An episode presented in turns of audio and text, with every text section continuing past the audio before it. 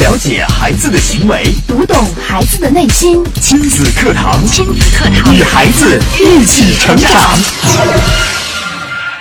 您所收听到的是河南省首档以心理学为基础的亲子教育节目《亲子课堂》，我是主持人郑华。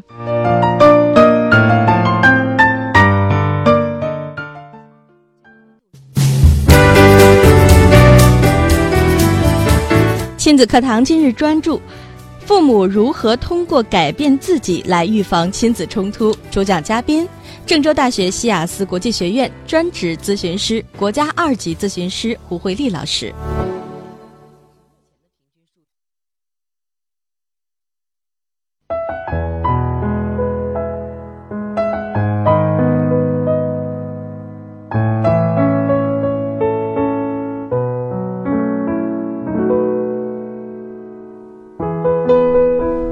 好，在节目的开始，首先我们来有请胡老师。胡老师您好，中华好。听众朋友们，大家好。嗯，今天呢，胡老师为我们大家带来的这个话题是如何通过改变自己来预防亲子冲突。嗯，那在今天节目当中呢，我们就一同呢来讨论，或者是来了解这其中的奥秘啊。嗯，每个父母都知道，那在他与别人相处的时候，比如说配偶啊、朋友啊、亲戚呀、老板或者是同事交往的时候，要想防止严重的冲突，那么或者是保持健康的关。关系，那有的时候他就必须做出改变，就是要改变自己。那么作为父母的我们，那么我们每个人都有这样的经历，通过改变自己对他人的行为的态度，从而更加来接受他人的行为方式。那。嗯，有可能我们在平时呢，就是特别不喜欢某个朋友在约会的时候总是迟到这样的习惯哈。那么经过几年之后，你开始接受他，并他对他可能是置之一笑哈，或者是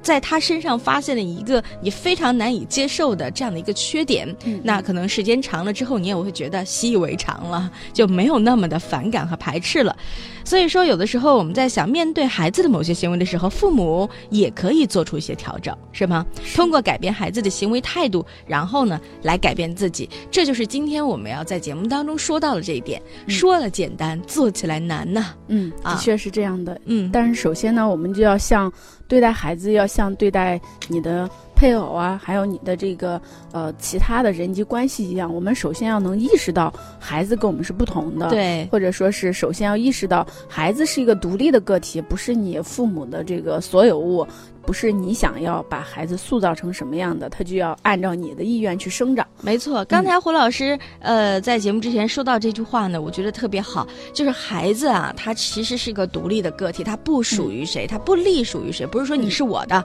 你就得听我的，你怎么可能不听我的呢？对。还有就是我们会发现，跟朋友啊，或者是领导啊、上级在沟通的时候，发生冲突的时候，自己很容易就退让了，嗯，就是很容易就接纳了。可是自己身边的这个人。包括自己的爱人呐、孩子啊、最亲的人，很难去改变自己的那种执拗，就是自己的那种执念。觉得这个事情就应该是这样，孩子你就必须配合。嗯啊，这个其实是每个人都存在的，很难克服的一件事情，嗯是吗，胡老师？是的，因为呃，我觉得这个出现这样的一个情况，最重要的原因呢，可能是我们对待这个呃孩子之外的这些人的这个态度，跟对待孩子的这个态度和心态是不一样的。我们对待其他人，我们知道他跟我们是平等的，你不可能去强迫他，或者是去要求命令他，但是在孩子身上。我们就会经常会犯这样的错误，我们会觉得孩子是没有自己的想法，或者是孩子，呃，我比你经验多，你就应该听我的。对，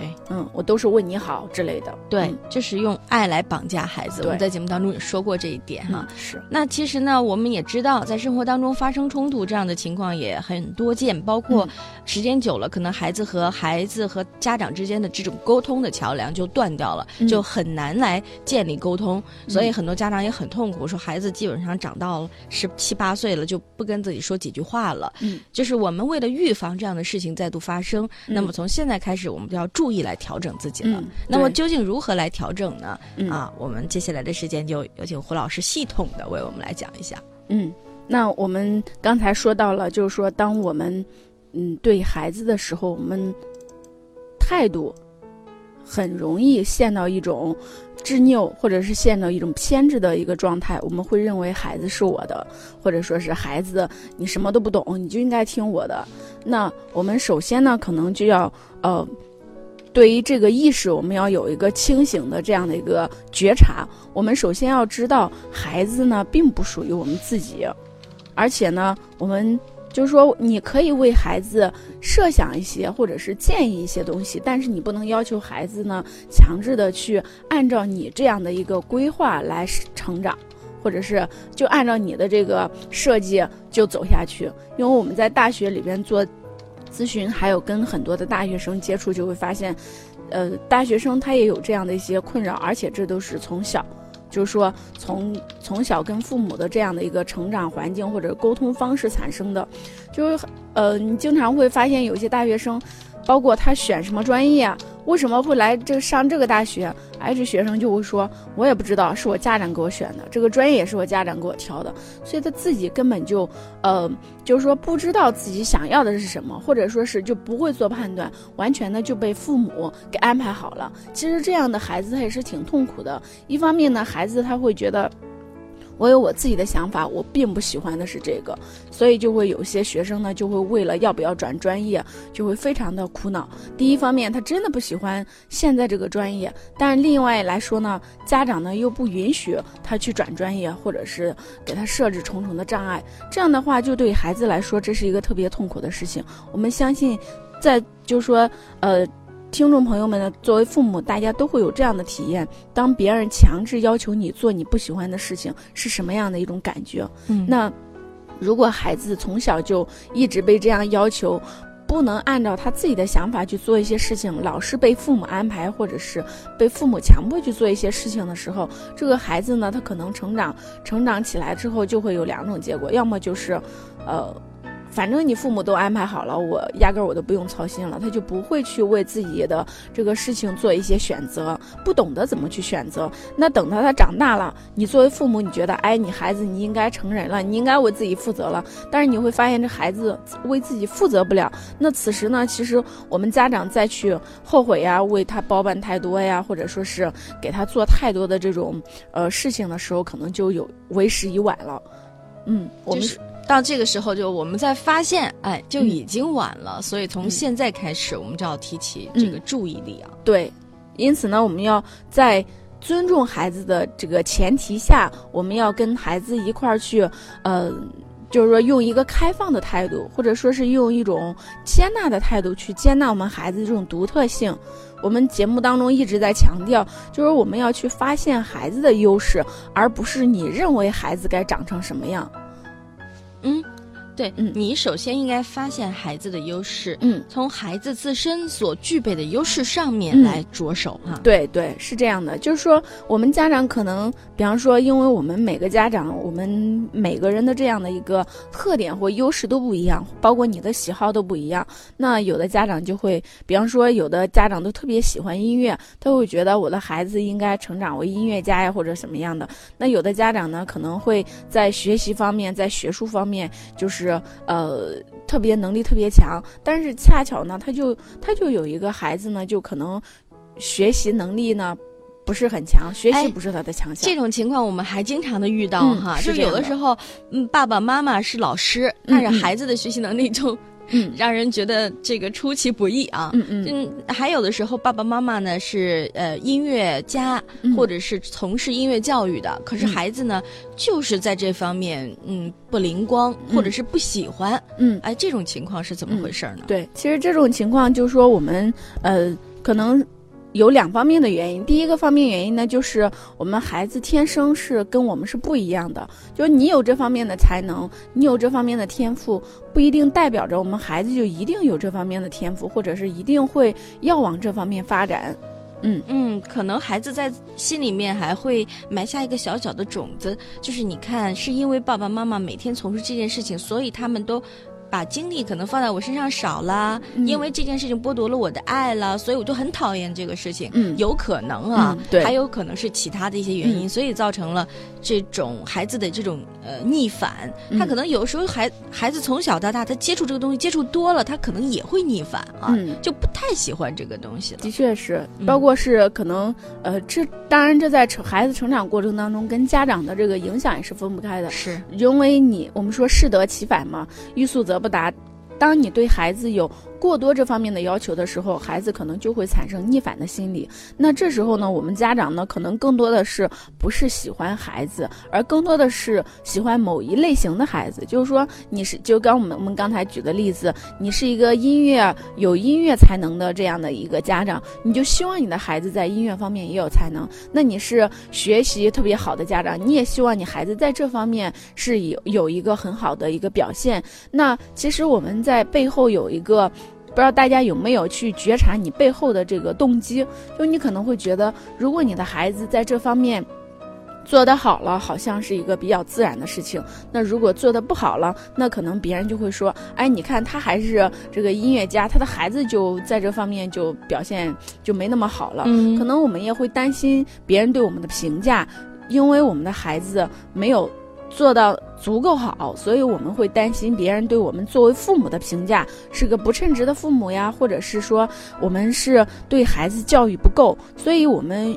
基于这样的一些担忧的时候，我们也会把这种焦虑和担忧转嫁给孩子，就会要求孩子，就会强迫孩子去做一些他不喜欢做的事情。嗯，就是啊，还是应该是把自己的这样的一个心态放正哈。作为家长，就是孩子还是他自己独立的个体，他自己有自己的这个喜怒哀乐，他有自己的追求和喜爱，不要强加给孩子更多的东西啊，这个是最重要的。嗯嗯，这就是说到了我们做父母的，其实更多的时候应该清醒。的站在另外的一个立场上，而不是要替孩子去拿主意做决策。嗯呃，我就之前我我们那个小铃铛节目，呃，和我们的郑州人民广播电台第七届小主持人大赛啊，在进行的过程当中，我会发现有一些孩子啊，在回答问题的时候，完全不是按照自己的意念去回答的，嗯就不是说自己想怎么样就怎么样。嗯嗯，呃，他的愿望就是我长大当科学家。嗯，我长大呢，就是呃，要要做一个有用的人。嗯，可是后来当主持人问到说：“那你知道科学家是做什么的吗？嗯，是干嘛的？嗯，不知道。嗯，这显而易见不是孩子，嗯，他自己的一个意愿是。”大人强加给他的，还有还还有小朋友说：“我长大要当只小鸟。”哎，这听起来很真实。嗯嗯，就是他会觉得小鸟飞翔很自由自在啊，所以他像小鸟一样。这样听起来的话，就是孩子自己的想法。嗯，然后有些家长就觉得你这多幼稚啊！你你说到你到比赛场合你说这样的话题，不是被人笑吗？嗯嗯，但是究竟应该。如何作答？嗯，在这个时候，家长应该如何来引导孩子呢？嗯，涂老师，您的意见呢？嗯，其实就是在我们培养孩子这个过程当中呢，我们可以去陪着他去探索，探索呃他自己希望或者是他自己想要成为什么样的人。那在这个过程当中，我们父母的这个角色更多的是陪伴的角色，或者是呃，在孩子需要的时候给予一定的支持。假如说孩子他有这个当科学家愿望，他可能是看了某个电视剧，或者是看了某个动画片，他觉得科学家特别的神奇，特别的，呃，就是看着特别的酷，然后能做很多的事情，所以他萌发了这样的一个理想。那可能他真的不太确切的知道科学家要做什么。那这时候，可能我们作为家长，我们要就是在孩子有这样需要的时候，去跟他一块儿来去寻找、去探讨，那科学家到底做什么？然后同时呢，我们作为家长，我们在跟孩子对孩子的这种日常生活呀观察当中呢，我们要去发现孩子这样的一个优势。我们可能会发现孩子。的确是在这方面有特长，或者是在这方面不是特别具备这样的一个特质。那孩子他有了这样的一个愿望，如果他的这个特长刚好符合了这样的一个愿望，那我们可以去，就是说去更加的去发挥它。那如果孩子欠缺这方面呢，也没有关系。那作为父母呢，我们知道孩子的。想法是这样的，那我们陪着他一块儿的探讨了他想要成为的这样一类人到底是在做什么的，帮他弄懂了这样的一个问题，他依然还要坚持自己的这个梦想，那我们可以去培养他这方面的一些能力。嗯，好的。那今天呢，我们在节目当中呢，就和大家一同呢来讨论一下这个一个话题：如何通过改变我们自己，来减少、来预防与我们自己的亲人呐、宝贝啊之间发生冲突。那么在日常生活当中，您。是不是也遇到过什么样的困惑呢？那包括和家人之间的呀，包括和孩子之间的呀，你都可以通过以下这两种方式找到我们，并和我们取得联络。首先，可以在新浪微博找到“迪兰路言亲子课堂”，在今天的话题帖之后直接跟评论。微信平台的朋友呢，可以找到我们的微信号“亲子百科一二三”，亲子百科是汉语拼音的全拼，一二三是阿拉伯数字。找到之后加关注，就可以互动留言了。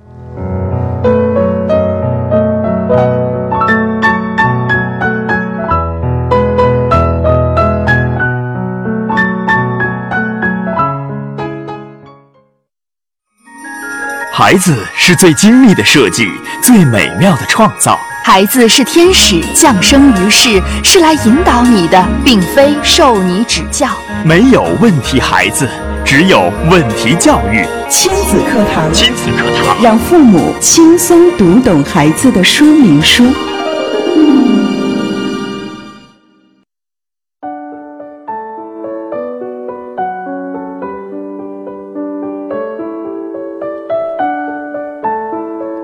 好，欢迎各位继续回到亲子课堂的节目当中来。亲子课堂今天为您有请到的是胡慧丽老师，在节目当中，我们共同来讨论的这个话题呢，是如何通过改变我们自身，来迎合或者是来更好的和我们的亲子来进行冲突啊，不是进行冲突哈，是避免冲突的发生。那在今天节目当中呢，也看到有朋友呢在微信平台上和我们来互动。那么说到这个话题之后呢，我相信很多朋友呢都有一些这个呃实际的经历哈，包括孩子从小到大他的一些自己的想法，是不是会得到爸爸妈妈的允许？那包括孩子在做什么事情，还有爸爸妈妈要让孩子去做什么事情的时候，是不是发生过一些不愉快？那么在这个过程当中，我们如何去解决它，让我们的生活更加的幸福呢？让和孩子亲子之间的关系更加的密不可分呢？啊，这个就是我们今天呢要达到的终极目标。嗯，好，那接下来的时间呢，我们继续有请胡老师来说一说，那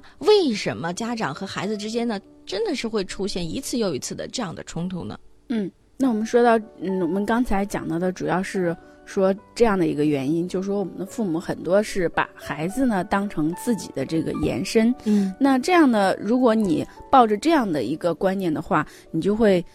努力的，就是说去给孩子施加影响，因为嗯你觉得孩子是你的这个一部分，是你的附属，你是我的生命延续啊，他要完成我未完成的梦想啊。嗯，对，这就是很多家长的一个误区。嗯其实呢，孩子真的是一个独立的个体。虽然我们一直在强调这个问题，或者是我们一直在重申这样的一个理念，但是我想，作为家长呢，我们真的是要有这样的一个意识。那我们说，人本主义心理学家呢？就是最近呢，他们一直在，就是说越来越喜欢研究关于分离的这样的一个话题。那么说，呃，也就越来越多的证据来证明了，就在健康的人际关系当中呢，每个人呢都是允许自己对跟对方的这种分离，就是说，就像我们这样的一个正常的一个交往的人际关系当中，嗯我们是允许别人跟我们不一样的，我们知道别人是不是我们的附属，别人是跟我们是一个平等的嗯两个个体。那我们允许了这样的一个分离之后呢，这种态度越强烈呢，我们就不会再去想着要去改变这个人，不会去容忍，就是说我们就不会说是对于他的表现出来跟我们不一样的这种独特性的时候，我们就非要把它给改变过来，非要把它给拗过来。就是说，可能就是当我们意识到这种分离是存在的，那我们对于这个分离。这种意识越强烈，那我们就可能越不会去强迫一个人去改变，越能嗯接受这个人的独特。嗯嗯，就是首先从意识上来认为这一点嗯啊。对，嗯，其实我觉得这一点也很适用于这个夫妻两个人。有的时候夫妻两个人会认为，哎，你就是我的，我就是你的，你的专属性就是在我这儿，所以你必须要听我的。为什么你不是这样想的呢？我是这样想的，嗯所以你就必须和我一样。嗯我觉得这一点是一通共通的哈。嗯，对，嗯就就是我们可能在跟人机接线的时候，我们跟一般的人际关系的界限容易很清楚的划分出来，嗯但是跟亲密关系、跟伴侣啊、跟孩子之间这样的一个界限，可能就会比较模糊，嗯，甚至是去侵犯了别人的这个界限。对，就像嗯微信上这位朋友就说到了说，我跟孩子之间呢总是有矛盾，我希望他这样，他总是那样；我希望他那样，他总是这样。有的时候嗯孩子就说他偏见，我觉得他是在故意跟我作对。嗯，对，其实可能不排除孩子故意跟你作对，因为孩子觉得，哎，我这样挺好的，为什么你非要让我听你的，你非要那样呢？但是我们有时候去反思一下，你的这个，你让你非要让孩子那样，就真的是绝对的对吗？嗯为什么不？就是说，呃，有没有去尝试着去想一下，或者去看一下，孩子要这样做，他背后的原因是什么？孩子这样做有没有他合理的道理呢？对呀、嗯，就是说变你这种挑剔，或者是改，就是说非要改变孩子，改改变成一种接纳的，甚至是一种欣赏的这样的一个态度的时候，可能你跟孩子的这种矛盾就会化解。嗯嗯，不过这个说起来简单，就是做起来确实很难啊。嗯因为当家长的可能时间长了，在自己的一个固定的一个意识上，那如何能做到说，嗯，让自己能够快速的把这个转变角色做到位呢？嗯，那其实就是说让大家能够，嗯，把我们今天节目的这个理念，大家能够记住。那当你再去挑剔孩子，或者是再对孩子抱有不满的时候，那你可以去，就是说去提醒一下自己，就是孩子跟我们是不一样的。嗯那说到这儿呢，嗯，那我们可以给大家来分享一个纪伯伦的这个《先知》这首诗。嗯那他在这首诗里边呢，就特别明确的说清了这个父母和孩子这样的一个关系。嗯，那，嗯，我们来跟大家来分享一下这首诗。好的，嗯，先知纪伯伦，你们的孩子都不是你们的孩子，他们是生命对自身的所渴望的孩子，他们是借你们而来，却不是因你们而来，他们虽和你们同在，却不属于你们。你们可以把他们的爱，你们可以把你们的爱赋予他们，却不能给予思想，因为他们有自己的思想。你们可以努力效仿他们，却不可企图让他们像你们，因为生命是不倒行的，也不会滞留于往昔。嗯嗯，这首诗呢就很明确的告诉我们了，就是一个孩子他是有权成为他自己的。嗯嗯对，就是说孩子呢，他有权利成为自己，有权利成为自己想要成为的那样的人。我们嗯父母是没有不能去剥夺孩子成长的这样的一个权利。对，有嗯很多父母为自己的孩子设下了非常美好的蓝图，嗯希望孩子将来可以这样，因为他认为这样的话可以走捷径，嗯这样的话将来孩子就呃幸福的这种嗯概率就会很大。嗯但是对于孩子来说，他可能就会抛弃这些，我就是不要。嗯，啊但对，其实有时候你的这个建议啊，或者你的这个对孩子的设想，可能就是说是符合孩子特点的，但是我们可能有时候我们的这个做事方式，或者是我们给孩子带来的这种感受，让孩子觉得你是在强迫我，你是在就是说。呃，压制我，那我自己的这种想法没有得到完全的这个表达的时候，他可能不太容易去接纳你的这个想法。嗯尤其是我们说，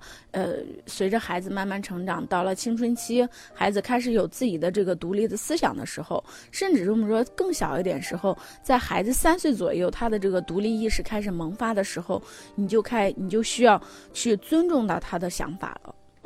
嗯，好的，呃，那这就是我们今天呢要和大家说到的这个理论，也欢迎更多的朋友可以通过我们以下这些方式呢找到我们。看到微信平台上有朋友们一直在互动哈，就说到自己和亲子关系的问题当中呢，这个小虫子就说，他说我有的时候和宝宝沟通事情，我都会跟他商量着来，但是有时候宝宝啊也会有自己的想法，我是顺从他的，因为只有顺从了宝宝，他才能够在这个过程当中学到更多，体味更多。嗯啊，对就是主动意识啊，啊，嗯嗯好，还有一位朋友就说到说今天的这个话题太好了。前两天呢，我还在发愁怎么跟宝宝沟通呢？自从他上了小学三年级之后，就发现很多东西沟通不来了。有一些孩子自己的语言，还有他自己的想法，我应该怎么去符合他呢？嗯，那可能我们作为家长呢，我们需要去呃了解，或者是需要去呃关注到这个年龄段的孩子他的语言是什么。嗯然后他关注的事情是什么？那我们只有跟孩子保持这样的一个